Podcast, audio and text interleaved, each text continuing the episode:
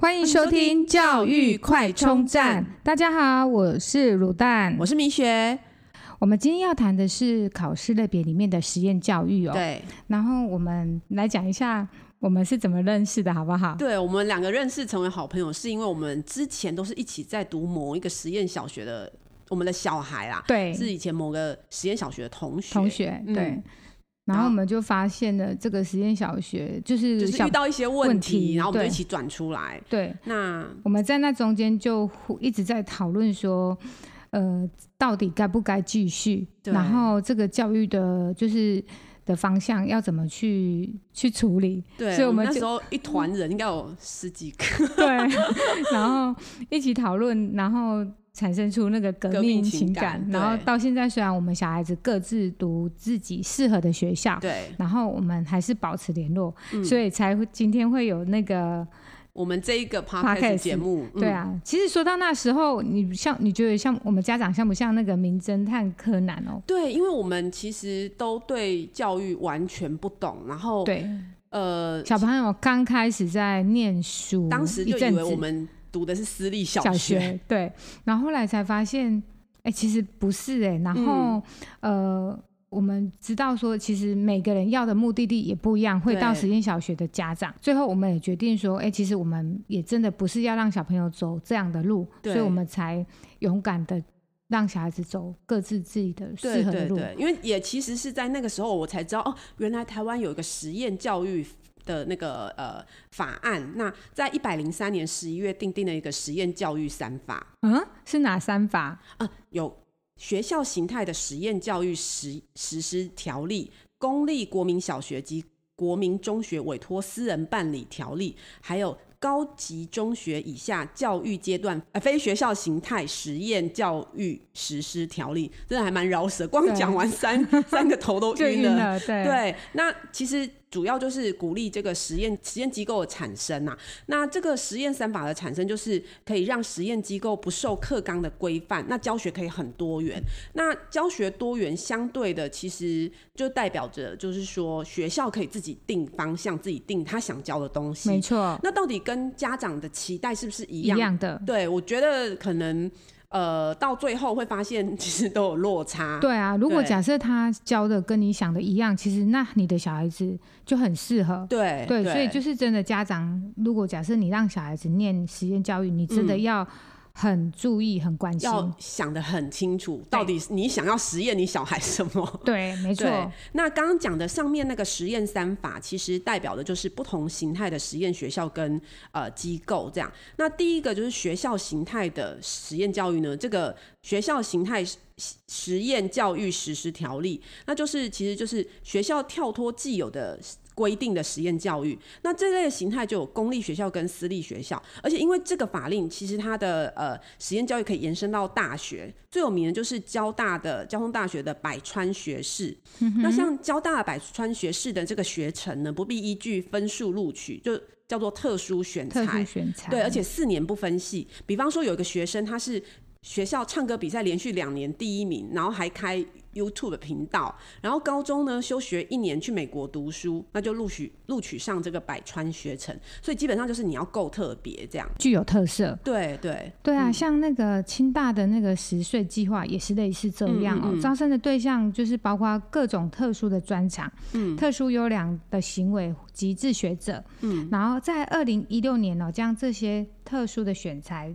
招生对象扩大为优先考量的经济弱势是啊嗯，离岛的偏偏乡乡啊新。住民。新住民的学生，国小的部分学校的形态教育就是比较偏向像屏东蒂摩尔实验小学，那是属于一个原住民的小学哦。嗯学生有排湾族跟卢凯族，嗯他们学校荣获许多的体育跟音乐的竞赛奖项。嗯另外还有一个就是台中中部的苗栗卓兰的全人实验中学。嗯苗栗这间全人的实验中学哦，是一所住宿的学校，嗯然后号称自己是。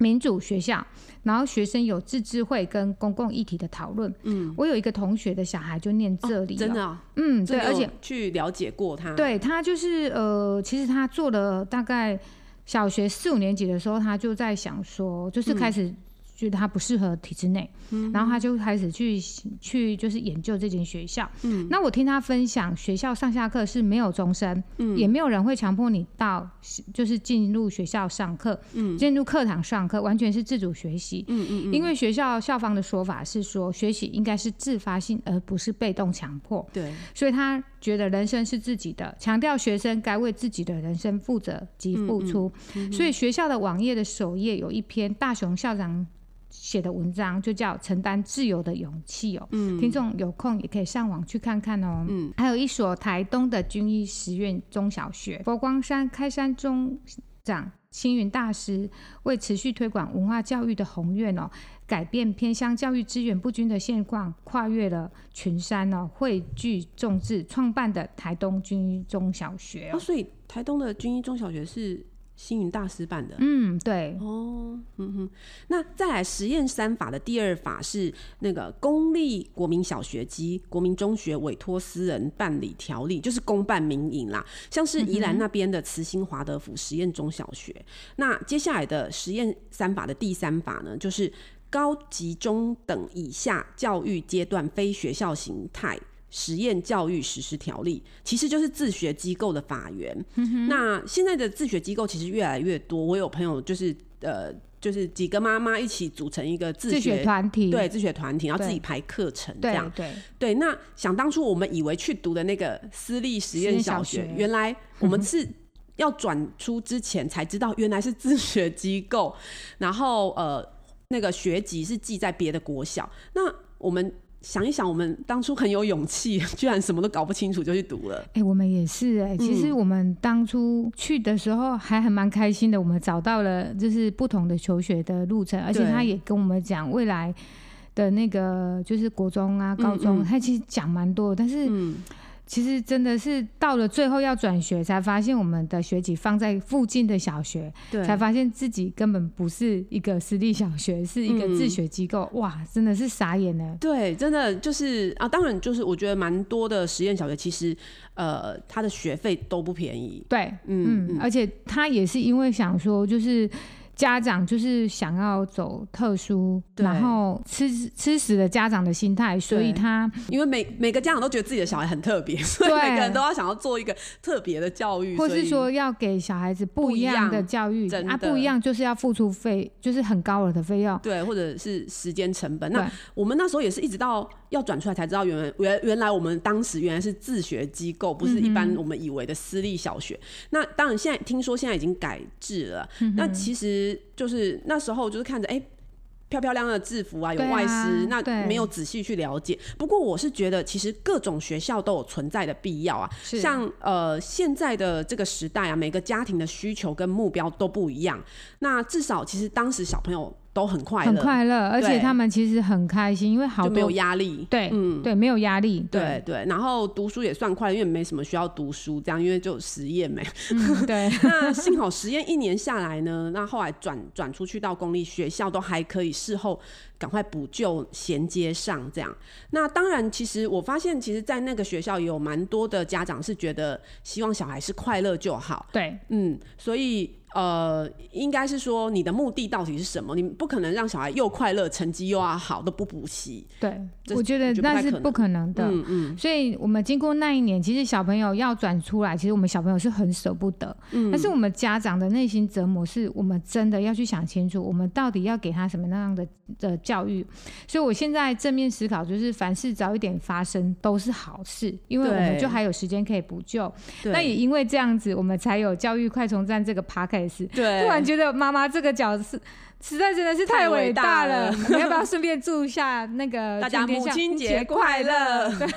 对，那呃，其实后来也有认识一些自学的家长啊。那自学的家长其实各种形态都有，有的是资优的自学，就是家长非常的有想法，然后课程一直在超前，可能国小读到国中或高中。那有的是因为小孩子自己没办法适应原本公立学校的生活，所以选择自学或机构自学。那另外也有家长是因为自己过去学生时代不好的经验投射在小孩身上，所以就觉得为了保护小孩都不让他去外面跟就是呃大家接触，所以选择自学。对啊，家长真的百百款哦，但是我觉得苦到的都是孩子哦。嗯对，家长过去的经验投射到孩子身上，而选择自学，这理由也未免太特别了吧？嗯对，毕竟时代背景不一样，人也不一样，这样真的太武断了。对，因为我认识的那个孩子，其实我觉得蛮可怜，就是他不断的在转学、自学、转学、自学，因为家长的想法非常特别又多元，那所以对学校的教育呢，也有非常有个人想法，然后常常提很多的意见。那有时候他本来在公公立学校读的好好的，他是爸爸会在旁边旁听，啊，然后觉得啊，这课不用上，老师不要上啊，然后什么就把小孩带走，然后又自学。那哇我觉得当初老师就觉得，哎、孩子其实在学校并没有适应的问题，你对，为什么要让他这样中断学习？老师没也很错无奈，所以其实现在老师真的很难当， 对啊。那有问我。题的都是家长。对，其实呃， 我听到很多都是这样，就是其实小孩都还好教，对难教的都是家家长。其实对，现在的家长真的也是有非常多的想法，那是对，那其实如果自学是家长有排好的课程，按照自己的进度，然后有节奏，然后持续的前进，我觉得自学没什么不好。但是如果是这样没有规章，然后单凭个人喜好，然后去旁边听一下，觉得老师讲不好就带走，那我觉得，那你自学就一。一你自己可能也没办法管，然后又把他送去学校，对啊，就这样来来回回。 那我觉得这样小孩真的是被当实验品，是蛮可怜的。而且其实浪费的是小孩的时间，而且对时间真的太宝贵了。对，小孩的时间是没办法重来的。对嗯所以自学的话，家长真的要能好好的规划。对，像我们的政委唐凤的父母哦，就很特别。嗯，爸爸在唐凤幼稚园的时候，就跟唐唐凤谈苏格拉底、因式分解、几何这些跟几率这些东西。妈妈则是教育的创办人哦，嗯嗯嗯实验教育实验教的育对的创办人。嗯当然，因为唐凤这唐政委呢，他有超乎常人的聪明。那其实小小孩就像海绵一样，那如果他的爸妈本身就是可能就有一些对教育的可能本身的学养啊，就可以给小孩更多东西，才能够养成这么特别的天才。那当然还有一个重点，就是父母其中一位至少要全职在家，才有对办法讨论到自学。两个都很忙，然后你丢一本书叫小孩自己去自学，我相信百分之九十九点九的小孩都做不到啦。对，那另外有一种自学，其实是平常也在学校上课，那也会有同学，只是说呃还可以另外安排自己的课程在外面上课。那我之所以会知道，就是因为小孩有同学就是这样，一开始只是想说，哎、我们 一天到晚都迟到啊，对但是哎、小孩说，可是他们有同学十点才到校，哦，后来跟这个同学妈妈聊，才知道原来他们是自学，嗯因为自学的学籍你还是要记在一个公立学校，对所以你也可以到那个公立学校去上课。那我觉得这样的方式其实蛮好的，就是你有自己安排的进度，那平常也有同学一起相处，对，不然会后没有学习同伴。对，然后学校办的运动会这些也都会参与，所以就同学来讲，只是不会感觉到他是自学，就是迟到然后早退这样而已。选择他想要上的课，对然他后还有生活作自息己规划、克制化这样，对，那我有问了那个妈妈为什么会选择这样的方式，因为她说她她自己的表妹的。就是的小孩就是自学，她觉得这样的方式很好，所以自己也想要用这种方式。那呃，她因为她表妹本身是老师，那就是全职去带这个小孩，然后排那个进度，按照小孩的呃资质啊或天赋去制定特殊的课程。那她自己的小孩呢，则是希望可以发展舞蹈专业，然后所以没有在学校上课的时间都是去跳舞。哇，所嗯以其实老实说，如果家长够了解孩子，也确定他的方向的话，其实对这样是一个很好的方式，因为对他可以有深度、对有计划性的培养他的小孩。对，培养特殊的专长长。。嗯对，，那去年哦、就是《亲子天下》杂志曾经做过一个实验教育的调查，二零一五年开始有七十一家，然后增加到呃去年就是有两百四十三家的实验小学。对，他们也针对这些实验教育的那个学校校方、家学长校，嗯嘿，然后家长、学生发出一些问卷调查，然后成功回收了一百五十五份的问卷哦。嗯，先说一下那个学校的回应哦，办学者也就是校方有将近八成的满意目前实验教育发展的状况，嗯，有九十七个 percent 会说继续办学。对，因为就是这个大环境的法规制度对于这个实验教育也算蛮友善的。对对，然后实验教育学校的理念最大的宗旨就是最大宗旨就是原住民的文化占了十八个 percent。嗯，我觉得这很棒，因为最近我看了中兴大学他在执行那个大学社会责任的时候拍的一个微电影，大家有空可以上去看一下，在 YouTube 里面。上大学前的夏天，你知道，呃，YouTube 搜寻，就是他讲的是雾社事件，就是那个赛德克巴莱那个莫纳鲁道的族人，就是他后来因为雾社事件以后被要求要离开原来的居住地，那就把他们原来的房子啊全部都烧掉。那他们本来房子是一种特殊形式的房子，叫家屋，然后就把这些彝族呢全部的集中到了呃南投清境那边北港西跟梅园西交汇中间的岛叫做川中岛，等于是把它隔离了。是那呃，中兴大学它运用这个各个系所的力量去执行大学的社会责任，那帮助这个叫做清流部落呢，从道路的照明，还有家屋的重建，然后把它拍摄成这部微电影《上大学前的夏天》。那就描述说，部落少年他返乡去学习部落文化，然后再找寻对自我的认同。那我觉得还蛮感人的。那所以当我发现就是实验教育有十八个 percent 是原住民教育，我觉得这样去寻找自己遗失的文化是很棒的。对啊，嗯其次占的就是华德福教育占了十二个 percent。嗯，另外值得注意就是在学生的方面哦，实验学校毕业的学生未来的就业方向哦，最大宗的是译文跟影音的传播类。对，其实这蛮重要，就是说，我觉得在实验教育里面哦、就是家长其实要先思考，到底你希望小孩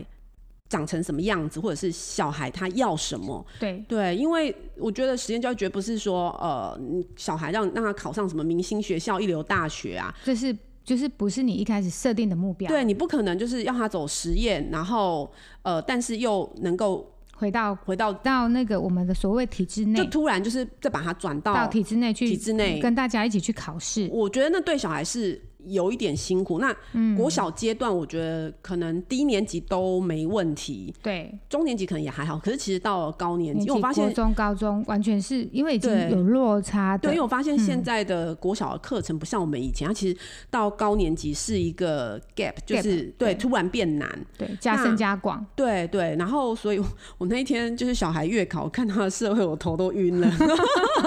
怎么说呢？要不要讲一下呃就那是个考题嗯是有让人家多应 晕应该是说现在课本就是 哼讲很多多，对嗯，然后可能是素养题？对嗯台湾史啊，整 哼个哼然后什么呃沈葆桢盖什么盖什么炮台，然后刘铭传盖什么炮台这样对子，对对，然后是小朋友要把它串起来，对，要背起来，起来然后两个有什么不一样一什样嗯么的之这样处对。那所以呃，我觉得就是说，嗯，就是实验教育的话，可能就是家长真的要想想清楚说，呃，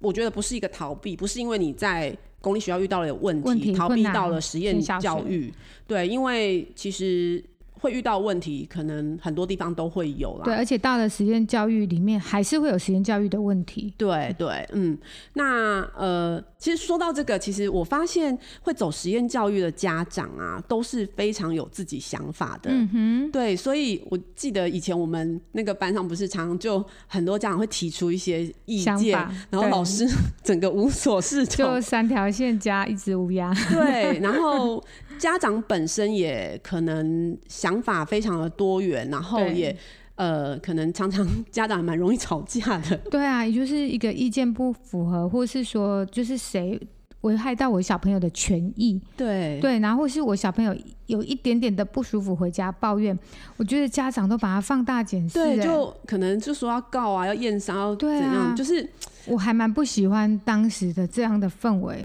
嗯，我觉得那如果学校没有这样足够的经验去处理，就很容易衍生很多的问题。这对样，嗯，嗯，那其实呃，像一般的撇除公办的实验机构啊，一般实验教育的机构跟实验教育团体一年的学费呢，根据那个呃亲子天下。的调查哦，平均是十八万到二十四万，那我觉得其实是一笔蛮大的负担啊。对，但是其实实验教育不是补习班，那如果你走到实验教育的体制，说真的，要转到台湾传统教育的制度呢，是有越越高年级，其实它难度会越高。我觉得刚开始我们就是小孩上小学前，当然就我们也都有很多的想法对。那实验教育我们这样走了一遭，然后当然也有很多真的很特别的实验教育了哈。对，那那其实我们这样实验教育走一遭之后，会发现，哎、再回到公立学校，发现其实现在公立学校不论从校长到老师，真的都非常的认真投入教育，而且其实他们就是呃新课纲的呃，应该说